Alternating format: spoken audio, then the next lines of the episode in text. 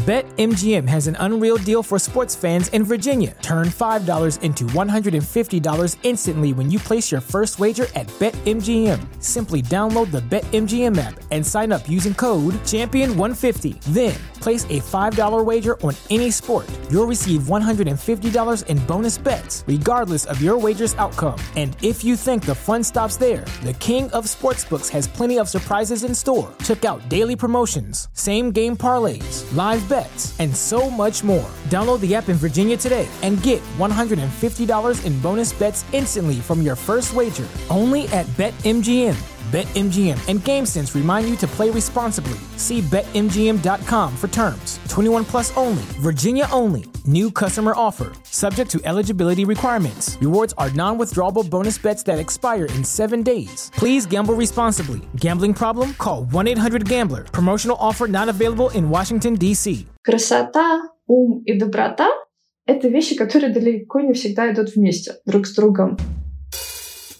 Джармуш, мой текущий королевский пудель, которому год и четыре месяца, он открыл во мне стороны такие, которые я даже и не подозревала я в себе открою. То есть у меня был такой предпросмотр материнства и всех эмоций, которые могут в этот момент возникнуть. Есть пара человек, которым мне до сих пор хочется вернуться и сказать, слушай, прости, что вот в тот момент, когда ты со мной встретился, я была другой. Например, мне скоро 38 лет, у меня нет семьи, у меня нет детей.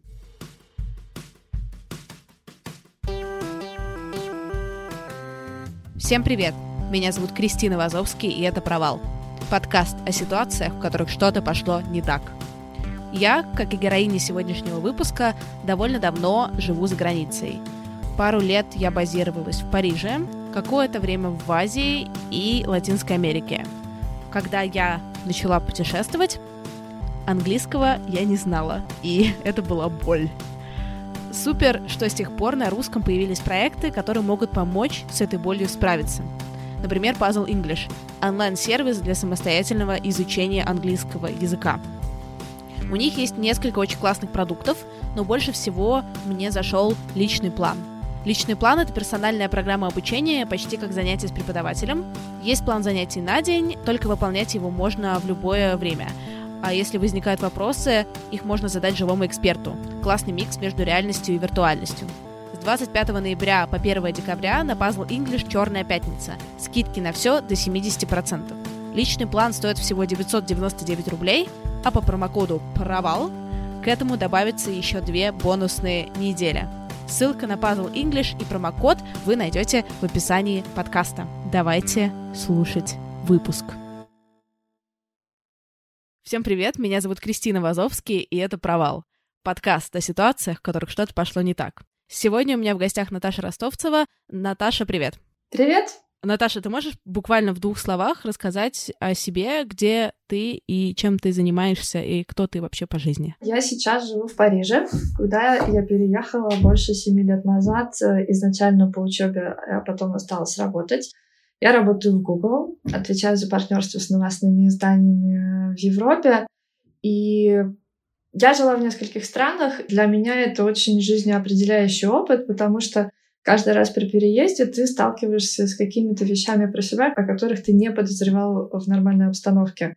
Поэтому жизнь в Америке, жизнь в Сингапуре, а потом еще жизнь во Франции мне очень сильно помогли прийти в ту точку self-awareness, не знаю, как хорошо сказать это по-русски, потому что, мне кажется, по-русски про это очень мало говорят. Знание себя, наверное, и э, какого-то комфорта вместе с собой.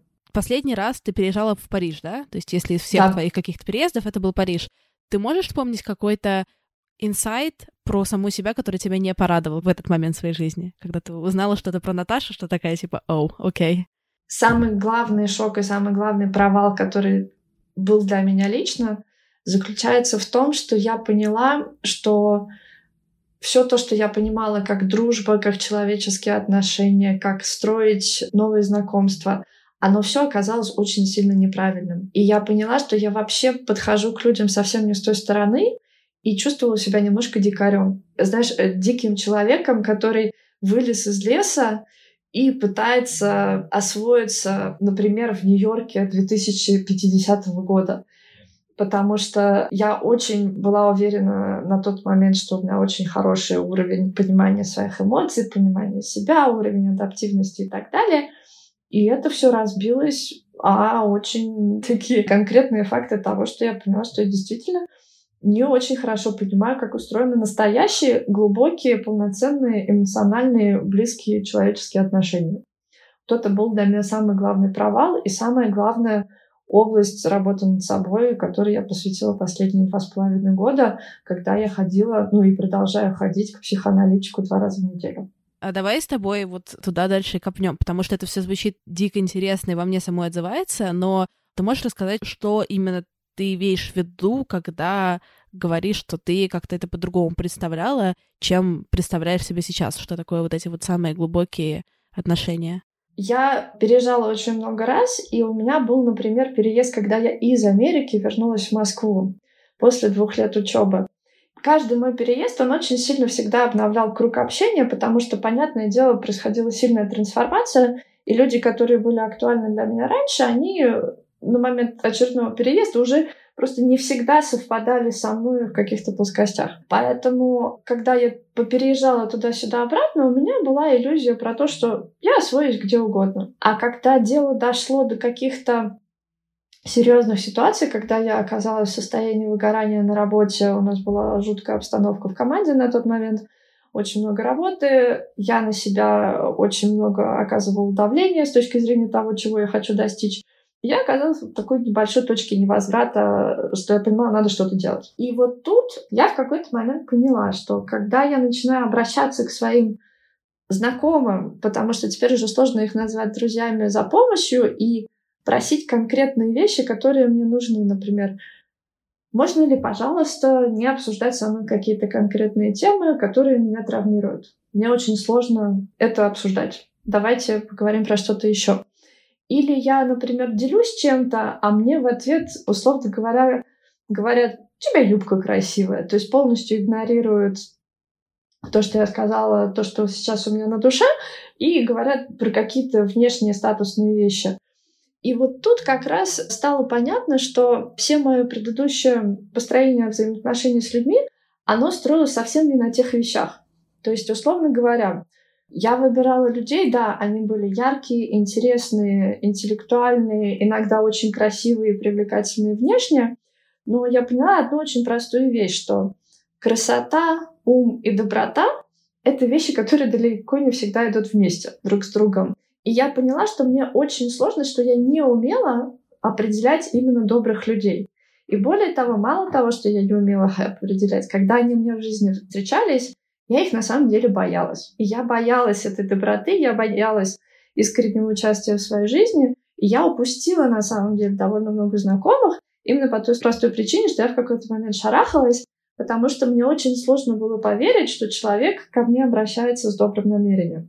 Откуда боязнь доброго намерения? Тут мне не хочется вдаваться совсем сильно э, в результаты самокопания в себе. Скажем так, что у меня был определенный опыт, в котором у меня был подорван институт доверия к людям.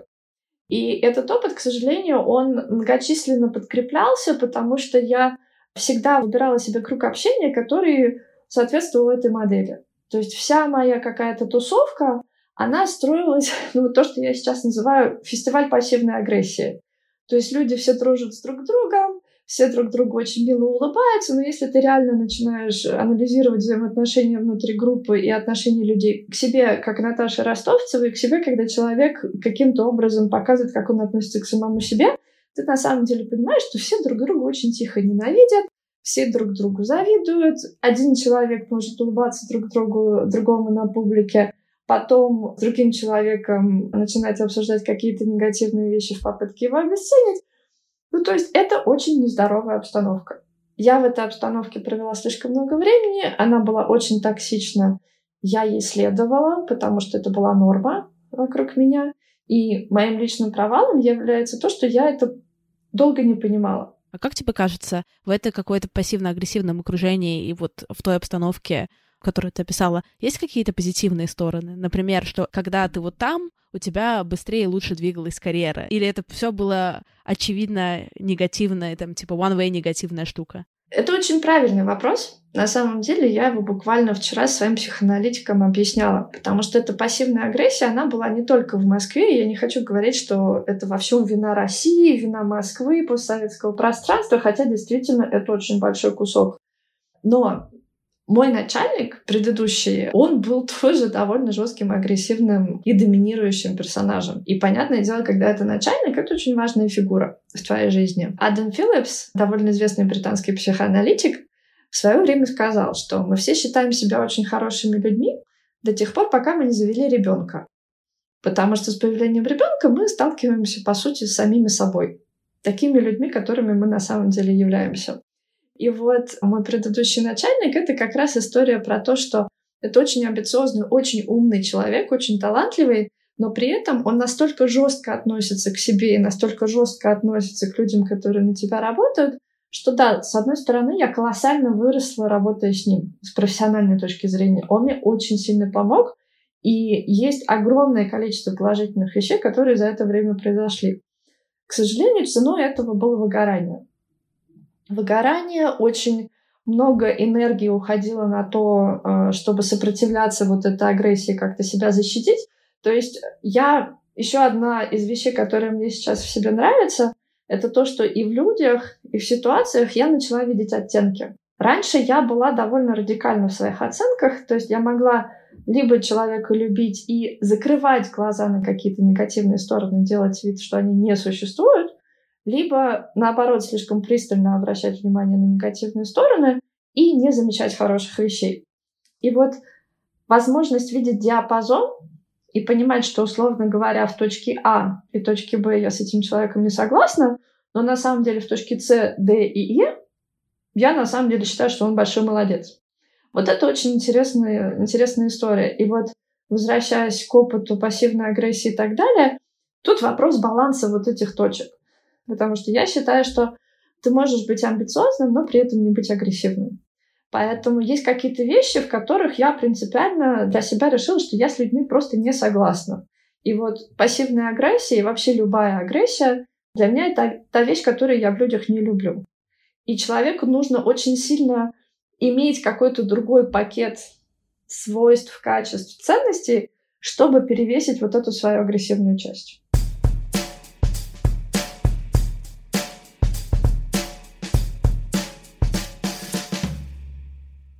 Как тебе кажется, есть ли разница между агрессией и пассивной агрессией? Она есть, и пассивная агрессия на самом деле хуже. Потому что активную агрессию, она очевидна, ее гораздо легче обозначить и с человеком обсудить. Когда это пассивная агрессия, это всегда сформулировано в виде шутки, сарказма, и очень сложно человеку сказать, слушай, как бы вот это вот было не очень хорошо. Человек, естественно, очень легко может пойти и сказать, ну, я просто пошутил, и заняться газлайтингом. Поэтому пассивная агрессия для меня — это самая неприятная история. Газлайтинг, я думаю, что некоторые не будут знакомы с этим термином, и я сейчас его очень плохо объясню. Но когда человек, э, зная, что он сказал что-то конкретное, типа, или видел что-то конкретное, делает вид, что этого не было, чтобы ввести в заблуждение другого человека и создать у него впечатление, что он чуть-чуть сходит с ума и вообще неправильно воспринимает реальность. Да, и на самом деле даже не столько сходит с ума, Вообще, вот такой подход, ты что-то говоришь, тебе дает обратную связь, а ты в ответ говоришь, нет, тебе показалось. Вторая сторона в этот момент начинает очень сильно в себе сомневаться. И чем чаще, чем больше ты это делаешь, тем больше вторая сторона в себе сомневается. И это на самом деле очень хорошая база для манипуляции, очень хорошая база для построения нездоровых отношений. Поэтому с этим нужно быть очень аккуратным. Когда у тебя сейчас есть какие-то периоды стресса, когда жесть на работе, жесть еще где-то, и когда ты максимально на стрессе, какая у тебя защитная реакция, защитный механизм? К счастью, я каким-то образом научилась себя превентивно защищать от пика стресса. Потому что моя работа, она очень ненормирована с точки зрения того, в какой момент я получаю какой объем работы. И поэтому я уже за, за многие годы, потому что я работаю в Google уже почти 7 лет, я знаю, что мне нужно, условно говоря, быть всегда готовой к ситуации, что завтра случится обрал, и мне нужно сделать 500 тысяч дел одновременно. Поэтому я заранее стараюсь быть всегда на уровне где-то 80-90% своих возможностей, но не на 100%. Потому что я знаю, что на 100% я продержусь не очень долго. Поэтому я осознанно сбавляю обороты даже в те моменты, когда я знаю, что я могу сделать больше. Потому что я знаю, что мне нужно всегда оставлять ресурс на случай, если случится какая-то неожиданная ситуация.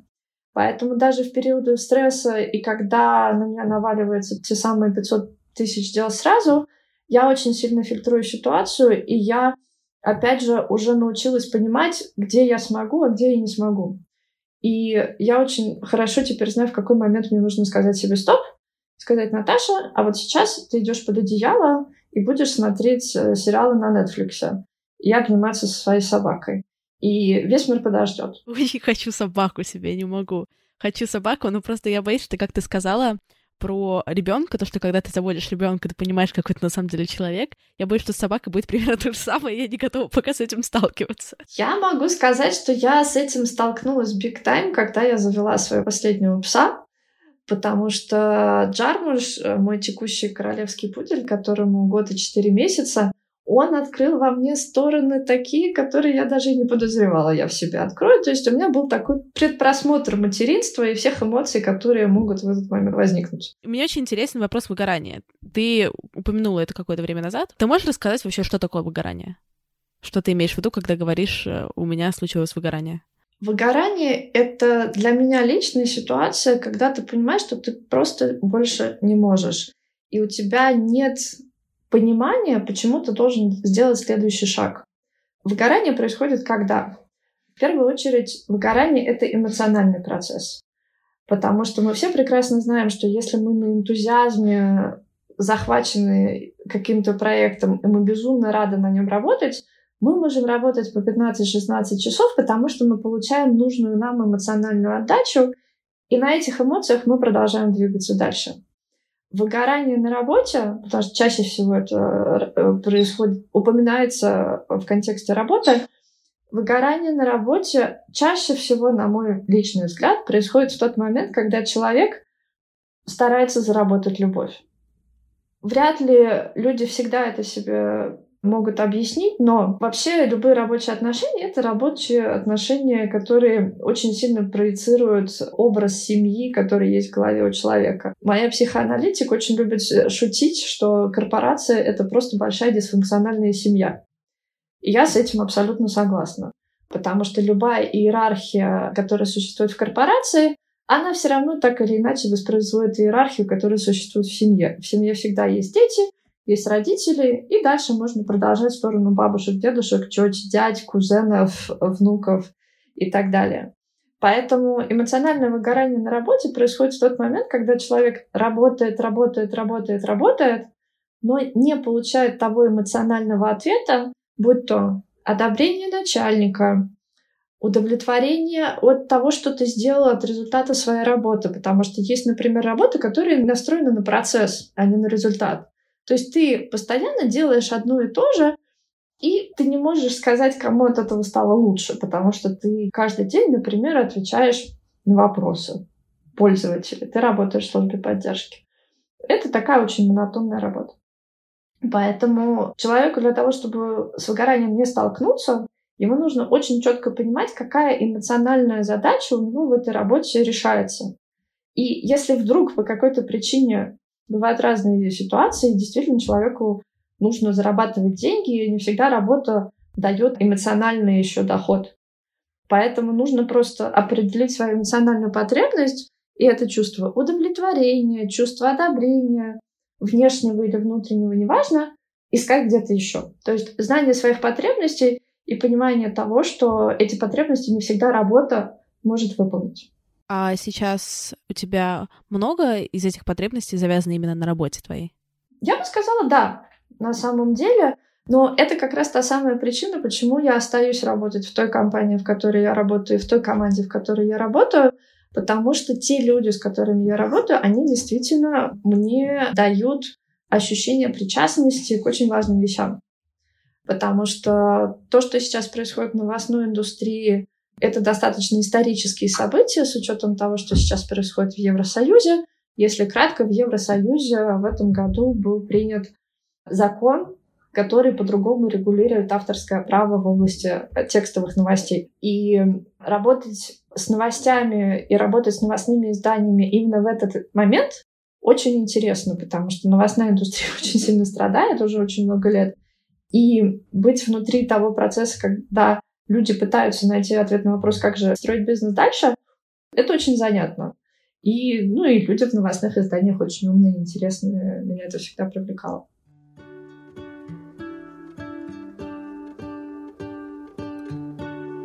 Если сейчас ваши эмоциональные потребности не покрываются работой, или вы только встали на новый карьерно-творческий путь и хотите двигаться вперед быстрее, вам нужен amlab.me.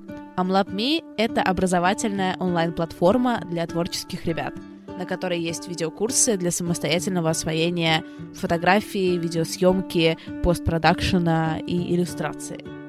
А еще есть обучение в формате наставничества, когда каждого студента индивидуально доводят до его намеченной цели. В рамках черной недели у ребят действует скидка 50% на любой курс, от основ портретной съемки до коммерческой цветокоррекции музыкальных клипов. Либо вы можете сэкономить совсем капитально и по промокоду «Провал» взять годовую подписку с доступом ко всем 90 курсам за 7 900 вместо 14 900. Черная неделя на Амлаб длится до 1 декабря. А если вы пока сидите на воде и гречке, смотрите у ребят бесплатные курсы. Все ссылки и промокод в описании подкаста.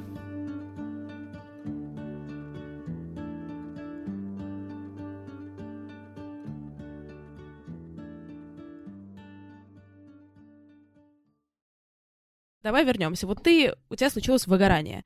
Как ты поняла, что это выгорание? Называла ли ты это выгоранием? И вообще, как ты коммуницировала с э, окружающей средой по поводу того, что с тобой происходит? Самая большая проблема эмоционального выгорания заключается в том, что ты его осознаешь, когда уже все случилось. То есть, например, я поняла, что все уже плохо и надо что-то серьезно с этим делать, когда я разрыдалась на работе и час рыдала в разговоре со своим начальником. Встреча закончилась моей фразой «Я завтра иду к врачу и беру больничный, потому что я так больше не могу». Поэтому, опять же, возвращаясь к знанию своих потребностей, своих ощущений и пониманию того, что ты на пределе, такая регулярная сверка с собой, а все ли с тобой, Наташа, хорошо, она очень важна. Поэтому узнала я про это слишком поздно, я была уже в очень плохой форме. Потом я пошла к своему врачу, парижскому, который специализируется на рабочем стрессе. Пошла я к нему просить больничный, заодно сказала, что «Кристоф, я уже очень сильно стараюсь, я хожу в спортзал три раза в неделю, я стараюсь спать, я то делаю, это делаю». На что Кристоф посмотрел на меня и сказал, «Знаете, Наташа, вы себя только что загнали просто из одной армии в другую. Поэтому мой вам совет — Идите-ка разберитесь со своими эмоциями. И желательно на русском языке. И отправил меня к русскоязычному психоаналитику в Париже, за что я ему бесконечно благодарна, потому что это было самым лучшим решением в моей жизни. И два с половиной года психоанализа два раза в неделю на русском языке — это одна из лучших инвестиций времени, сил и эмоций, и чего только угодно, которые я могла бы сделать в своей жизни. И вот с тех пор происходила работа, которая на самом деле длилась, да, то есть вот уже на данный момент э, мой психоанализ длится два с половиной года, но очень интересно было, что какая-то реальная работа началась, наверное, спустя год. То есть, возвращаясь к истории про доверие, возвращаясь к истории про возможность и способность принимать помощь, мне понадобился почти год, на то, чтобы научиться принимать помощь от своего психоаналитика. То есть год, два раза в неделю личных встреч. Это нужно понимать, до какой степени в какой-то момент меня перекосило, что я боялась даже человека, с которым я встречаюсь один на один, и вот проецирую на него все то, что я проецировала на окружающий мир в силу своего какого-то личного опыта. А почему именно психоанализ? Это же правда такой Опять же, такой, наверное, стоит вести контекст, что есть разные направления с психотерапией. Там есть, например, гештальтерапия, нарративные практики, еще что очень много всего, и, например, психоанализ, и психоанализ считается таким самым долгим, самым э, скрупулезным подходом. Ты его выбирал, или тебе просто сказали, иди к этому чуваку, и ты не особо там что-то разбиралась, куда, чего? У меня это уже не первый опыт терапии. Я ходила к гештальт-терапевту. Я в какой-то момент в Сингапуре попала к терапевту, который занимается когнитивно-поведенческой терапией, который на тот момент мне показалось просто идеальным методом, потому что э, этот способ все раскладывает по полочкам. С тобой происходит А, тебе нужно сделать Б, с тобой происходит номер один, тебе нужно задать себе вопрос номер два, три и восемь, и вот ты двигаешься по этому алгоритму. У меня есть склонность к интеллектуализации, соответственно, CBT, вот этот способ э, когнитивно-поведенческой терапии, очень хорошо на это лег.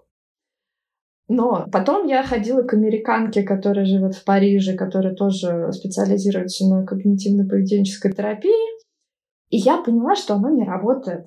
То есть я понимала, что я нахожусь где-то на поверхности, и знаешь, вот есть история про вечную мерзлоту, когда оттаивают верхние полметра или метра земли, а внутри там такой лед, что вот копай, не копай, тебе нужно приходить туда с буровой машиной, иначе ничего не получится.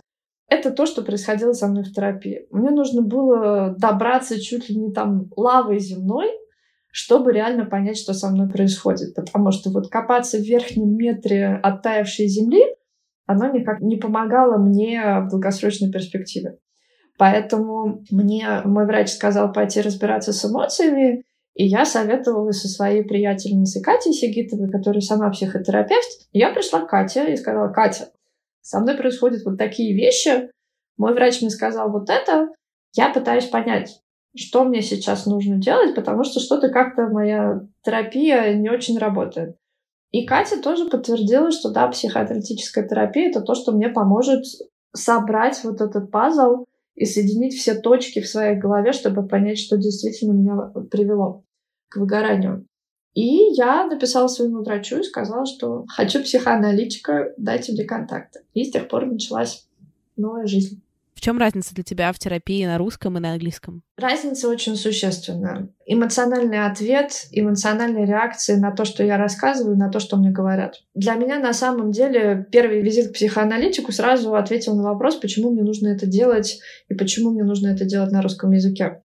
Для меня в жизни очень важной фигурой всегда являлся мой дедушка, с которым я выросла, с которым я провела первые 13 лет жизни, потому что он ушел на пенсию, чтобы заботиться обо мне и я большую часть времени проводила с ним.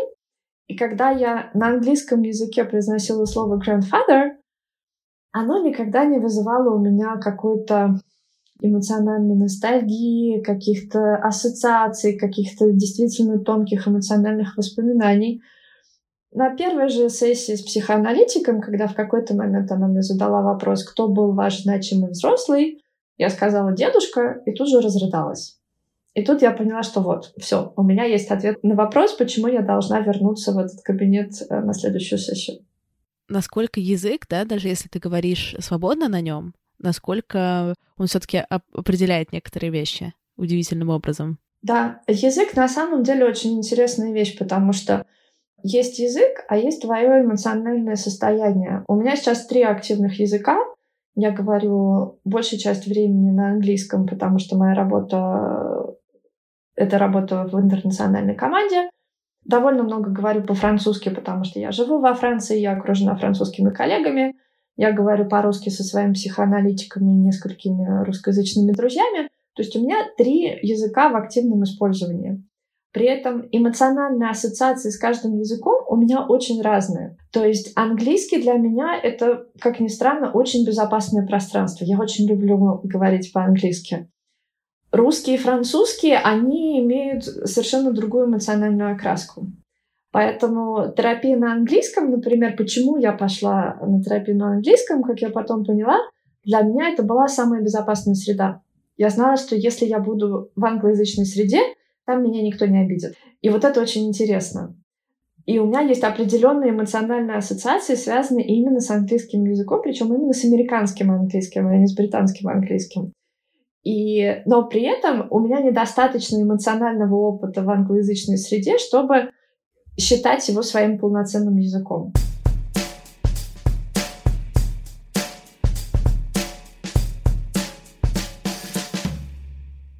На самом деле я помню, что я узнала о тебе через твой блог, который сейчас э, временно на паузе, поэтому даже не будем давать на него ссылку, вы все равно там ничего не поймете. Про твой блог я узнала через другой блог, который называется телеграм-канал, точнее, Полина воз онлайн. Там было написано, там был очень такой классный пост какой-то в какой-то момент про то, что она из Тулы, и ты, насколько я не ошибаюсь, из Тулы, и что всегда чувствуется даже в каком-то, знаешь, в подтексте, в межстрочнике, в подстрочнике, то, что когда человек выбрался условно из Тулы, и вот это вот нежелание возвращаться назад в Тулу. Ты согласна с этим вообще, что это есть в тебе или нет?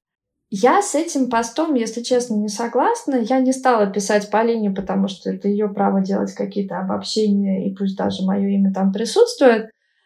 Так как это телеграм-канал, все равно мой ответ бы увидела только она, а, в отличие от поста в Фейсбуке, поэтому я решила не реагировать.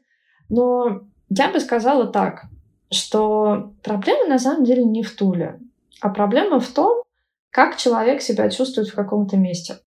Потому что у меня есть период жизни в Туле, который для меня, если честно, очень приятен, и я была бы счастлива иметь возможность вернуться в те места, в которых я себя чувствую очень хорошо. Например, там школьный двор моей первой школы, э, дом, в котором я жила с бабушкой и с дедушкой, когда я была маленькой. У меня есть огромное количество очень приятных воспоминаний о Туле. Точно так же у меня был период жизни в Туле, который был не очень хороший. Это все связано с людьми. Это связано не с Тулой как таковой, потому что, да, может быть, с точки зрения каких-то профессиональных перспектив Тула не самый лучший город. Но я лично считаю, что человек себя чувствует плохо в каком-то месте именно из-за того, какие люди его окружают. И есть твое окружение, которое ты не выбрал, например, семья, в которой ты родился. Когда ты ребенок, ты не можешь этот круг сменить, ты все равно присутствуешь в этой группе людей есть круг общения, который ты выбираешь.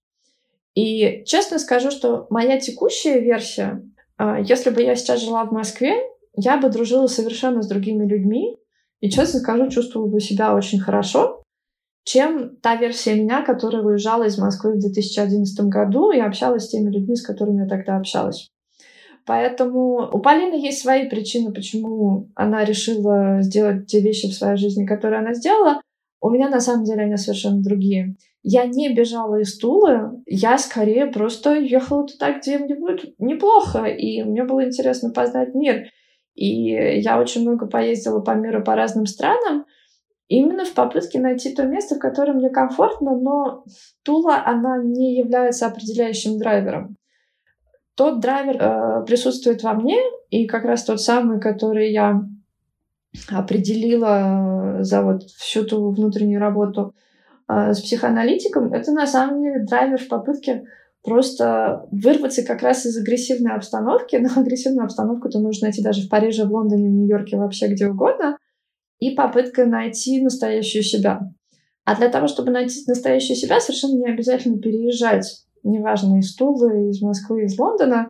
Достаточно просто одного человека, который способен тебе создать безопасную атмосферу и помочь тебе понять, чего ты на самом деле хочешь.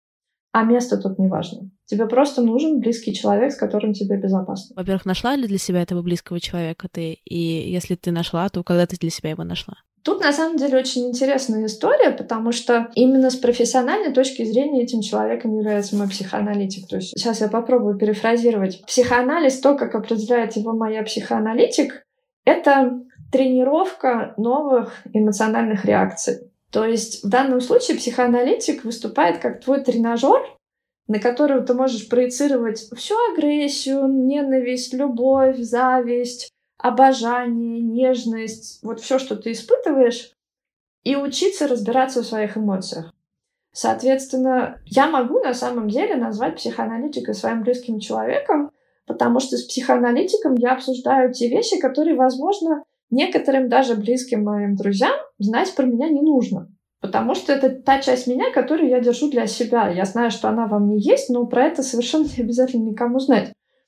Что касается близких друзей, я бы сказала так, что Какая-то часть людей, которых я считала друзьями, она отвалилась, появились новые люди, но в процессе очень сильно трансформировались общение с несколькими людьми, и это общение стало на порядок глубже, на порядок более качественным и на порядок более эмоциональным. И вот тот самый эмоциональный близкий контакт, он как раз развился с теми людьми, которые изначально я даже не думала, что мы способны выйти на такой уровень за столько лет знакомства.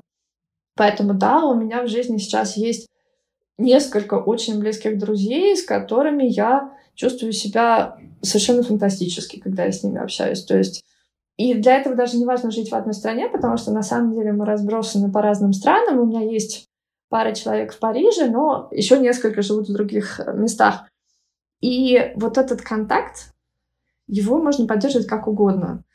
И даже небольшое сообщение э, в iMessenger по телефону, оно способно вот это ощущение теплоты и присутствия кого-то в твоей жизни, кому не все равно, что с тобой происходит, его получить. У тебя нет таких моментов, когда ты чувствуешь себя одиноко, что тебе не хватает вот этого вот какого-то контакта? Одиночество — это очень интересная вещь. То есть есть одиночество, когда ты один, и ты ни с кем не общаешься, и тебе не с кем поговорить. А есть одиночество, когда ты находишься в толпе людей, которые тебя не понимают. И мне кажется, вторая гораздо более грустная версия одиночества — что касается меня, я научилась в некотором смысле раздваиваться. То есть, если вот мне нужно как-то, чтобы меня поддержали, и я понимаю, что на данный момент никого рядом нет, я научилась создавать рядом вторую Наташу, которая рядом сидит и говорит, котик, давай я тебя возьму на ручки, давай я тебя поглажу по головке. Да все нормально на самом деле, ты большая молодец. И вот это умение брать себя на ручки, оно приходит не сразу, но оно как раз дает возможность э, делать себя такой бесперебойной машиной по производству внутреннего ресурса. Очень важное умение, особенно когда ты действительно в ситуации, когда вокруг мир рушится, и только ты можешь себе помочь. Так что именно вот то одиночество формата, что меня никто не понимает, меня никто не выслушает, у меня его уже нет, потому что я научилась определять людей, у которых я это понимание могу встретить. И поэтому я всегда, у меня есть всегда некий арсенал действий, что это могут быть люди, это можно почесать пузо собаки. Я не знаю, Джармуш меня понимает всегда. Тут у него нет других вариантов. Так что я не могу сказать, что одиночество эмоциональное — это то, что в моей жизни сейчас присутствует. Одиночество физическое, да, но я на самом деле очень люблю быть одна. И это то, как я восстанавливаюсь. То есть для меня самый лучший способ восстановиться после тяжелой недели — это сутки ни с кем не разговаривать. После этого я люблю весь мир. А ты трудоголик? Смотря что ты понимаешь под трудоголиком. Если мне нравится работа, я могу работать больше 8 часов в сутки. Да. То есть, если, если это называется трудоголиком, то да, у меня был довольно интересный и сложный проект в сентябре, и в сентябре я работала утром, работала вечером, работала из дома, работала в выходные. Но, опять же, это не было для меня источником стресса, мне было интересно. То есть для меня, на самом деле, эта работа, она мне давала еще больше энергии. Поэтому я трудоголик с той точки зрения, что я люблю работать. То есть я тот человек, который вряд ли когда-нибудь засядет дома и будет гулять часами в лесу и читать книжки. Мне нравится что-то делать, потому что я знаю, что у меня довольно высокий уровень интеллекта, я знаю, что я могу делать очень сложные, очень красивые проекты, и мне очень нравится это делать. И э, тут вопрос не в деньгах, а вопрос в том, что я могу делать те вещи, которые не всем возможны, не всем доступны. И это очень приятно делать какую-то красоту, которая потом другим людям помогает. Я недавно записывала выпуск с Ленор Горалик, и мы там как раз говорили много о каких-то рабочих штуках в том числе. И она сказала, что она очень много постоянно работает, потому что ну, это такой ее способ не сталкиваться с самой собой. Ты умеешь сталкиваться с самой собой, ты умеешь э, проводить, ты умеешь э, отдыхать и проводить время наедине с собой, не когда ты уже очень усталая, а просто вот просто так. Да, могу. Честно скажу, я не хочу никому рекомендовать психоанализ, потому что он далеко не для всех. Это очень тяжелый процесс, и я рекомендую эту фразу включить в подкаст, потому что это очень важно понимать. Это очень тяжело. Возвращаясь к трудоголизму как к попытке не сталкиваться с самой собой, я на самом деле сейчас делаю совершенно обратную вещь. Я, когда я работаю, я стараюсь, наоборот, сверяться с самой собой и задавать себе вопрос, Наташа, а вот сейчас ты раздражаешься на своего коллегу по какой причине? И почему ты говоришь ему неприятные вещи, хотя могла бы промолчать или как минимум это перефразировать в более приятной форме? Так что я, наоборот, стараюсь себя сталкивать с собой в максимальном количестве ситуаций и делать это своей привычкой, чтобы лучше понимать, почему я делаю то, а не другое. И работа в этом не отличается от других моих каких-то взаимодействий с людьми, с собой, с собакой и так далее. Возвращаясь к истории про быть наедине с самой собой, насколько мне это комфортно, да, сейчас мне это действительно по-настоящему комфортно. Это довольно новое для меня состояние, в том смысле, что оно теперь долгосрочное. И оно длится уже довольно долгий период времени. Мне очень приятно в нем находиться. Возвращаясь к истории про закрытый блог и очень сильно сокращенное присутствие в социальных сетях, мне действительно очень хочется вот сейчас с этой новой версией себя побыть подольше, потому что она какая-то совершенно невероятно прекрасная.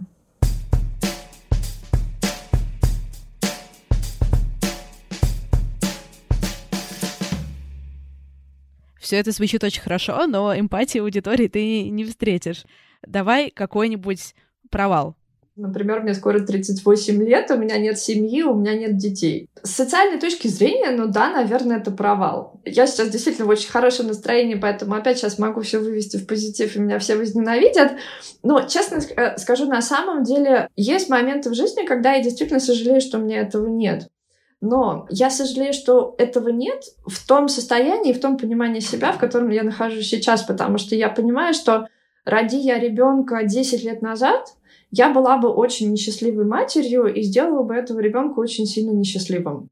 Потому что у меня не было бы возможности дать ему то, что должен родитель давать ребенку. И мой личный провал, да, состоит в том, что я, скажем так, потратила довольно много времени на то, чтобы понять, почему со мной это происходило. Опять же, это не то чтобы провал, потому что все равно я вышла ту сторону, в которой я хотела, но да, действительно, в некой параллельной вселенной моя жизнь могла бы сейчас выглядеть совершенно по-другому. То же самое относится к личным отношениям, потому что у меня было в моей жизни пара мужчин, которых я потеряла и о которых я очень сильно жалею.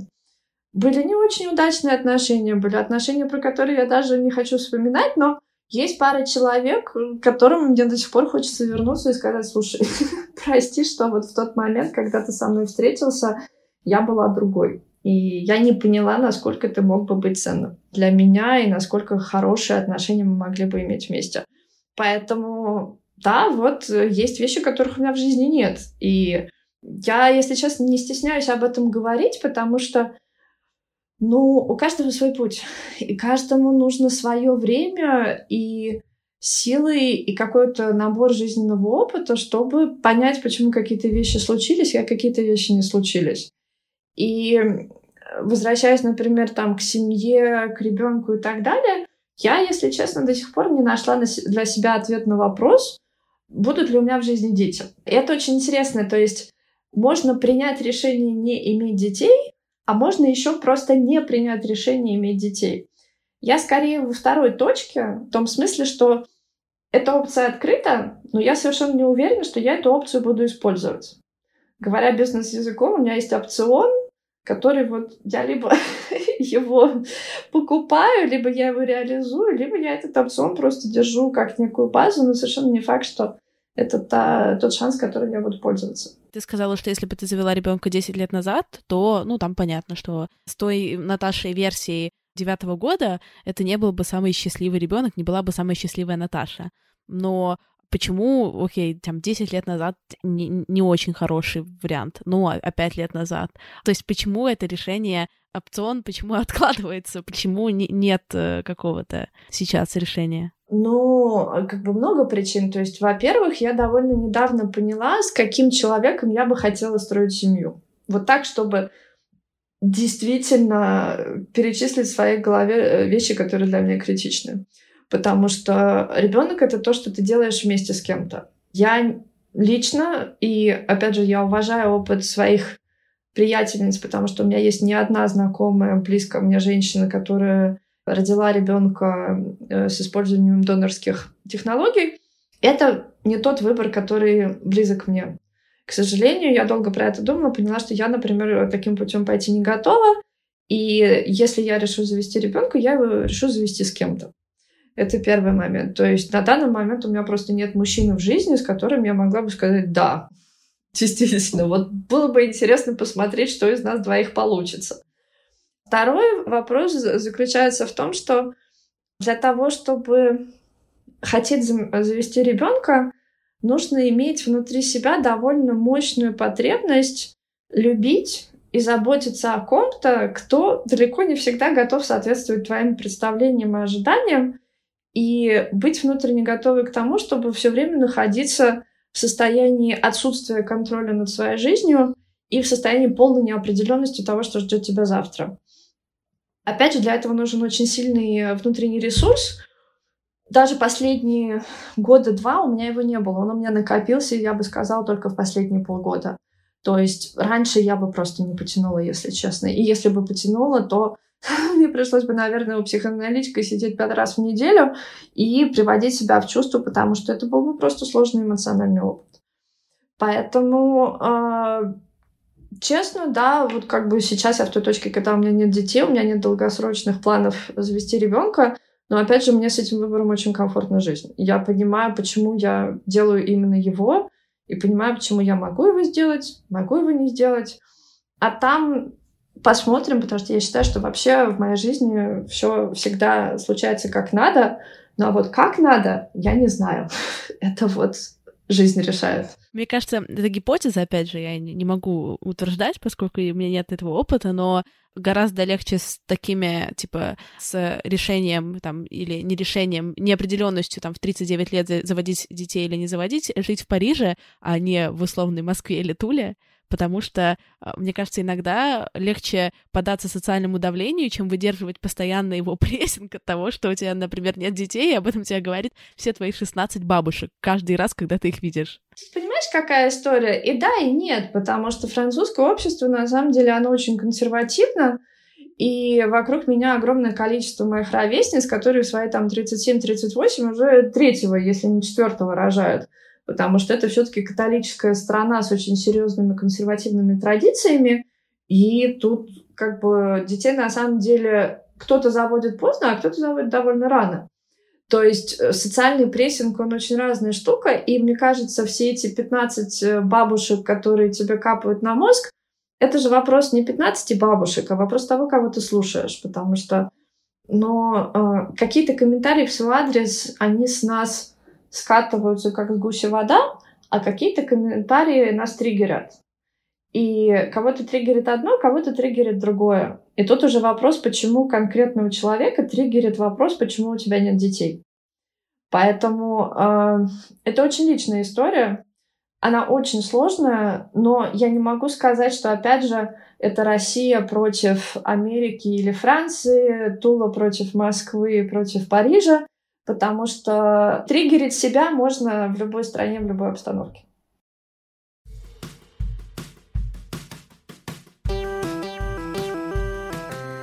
С вами была Кристина Вазовский, и это «Провал». Спасибо, что дослушали подкаст до конца. Мне всегда очень приятно. Э, не забываю напоминать вам, что у меня есть телеграм-канал, в котором я выкладываю, во-первых, анонсы выпусков, во-вторых, вакансии, какие-то новости подкаста, и все самое важное первое появляется там. Еще у меня есть Инстаграм, в котором я рассказываю иногда какие-то смешные истории, иногда грустные, и делюсь своими подкастерскими ощущениями. Подписывайтесь на меня там тоже, все ссылки в описании. Еще есть у меня Patreon, где можно меня поддержать, и там регулярно появляются кусочки выпусков, и тоже будет ссылка в описании. И хочу сказать спасибо всем, кто меня уже поддерживает, и всем, кто меня слушает, и всем, кто на меня подписан и не подписан. Вы классные. Спасибо большое, что вы есть. Всех целую.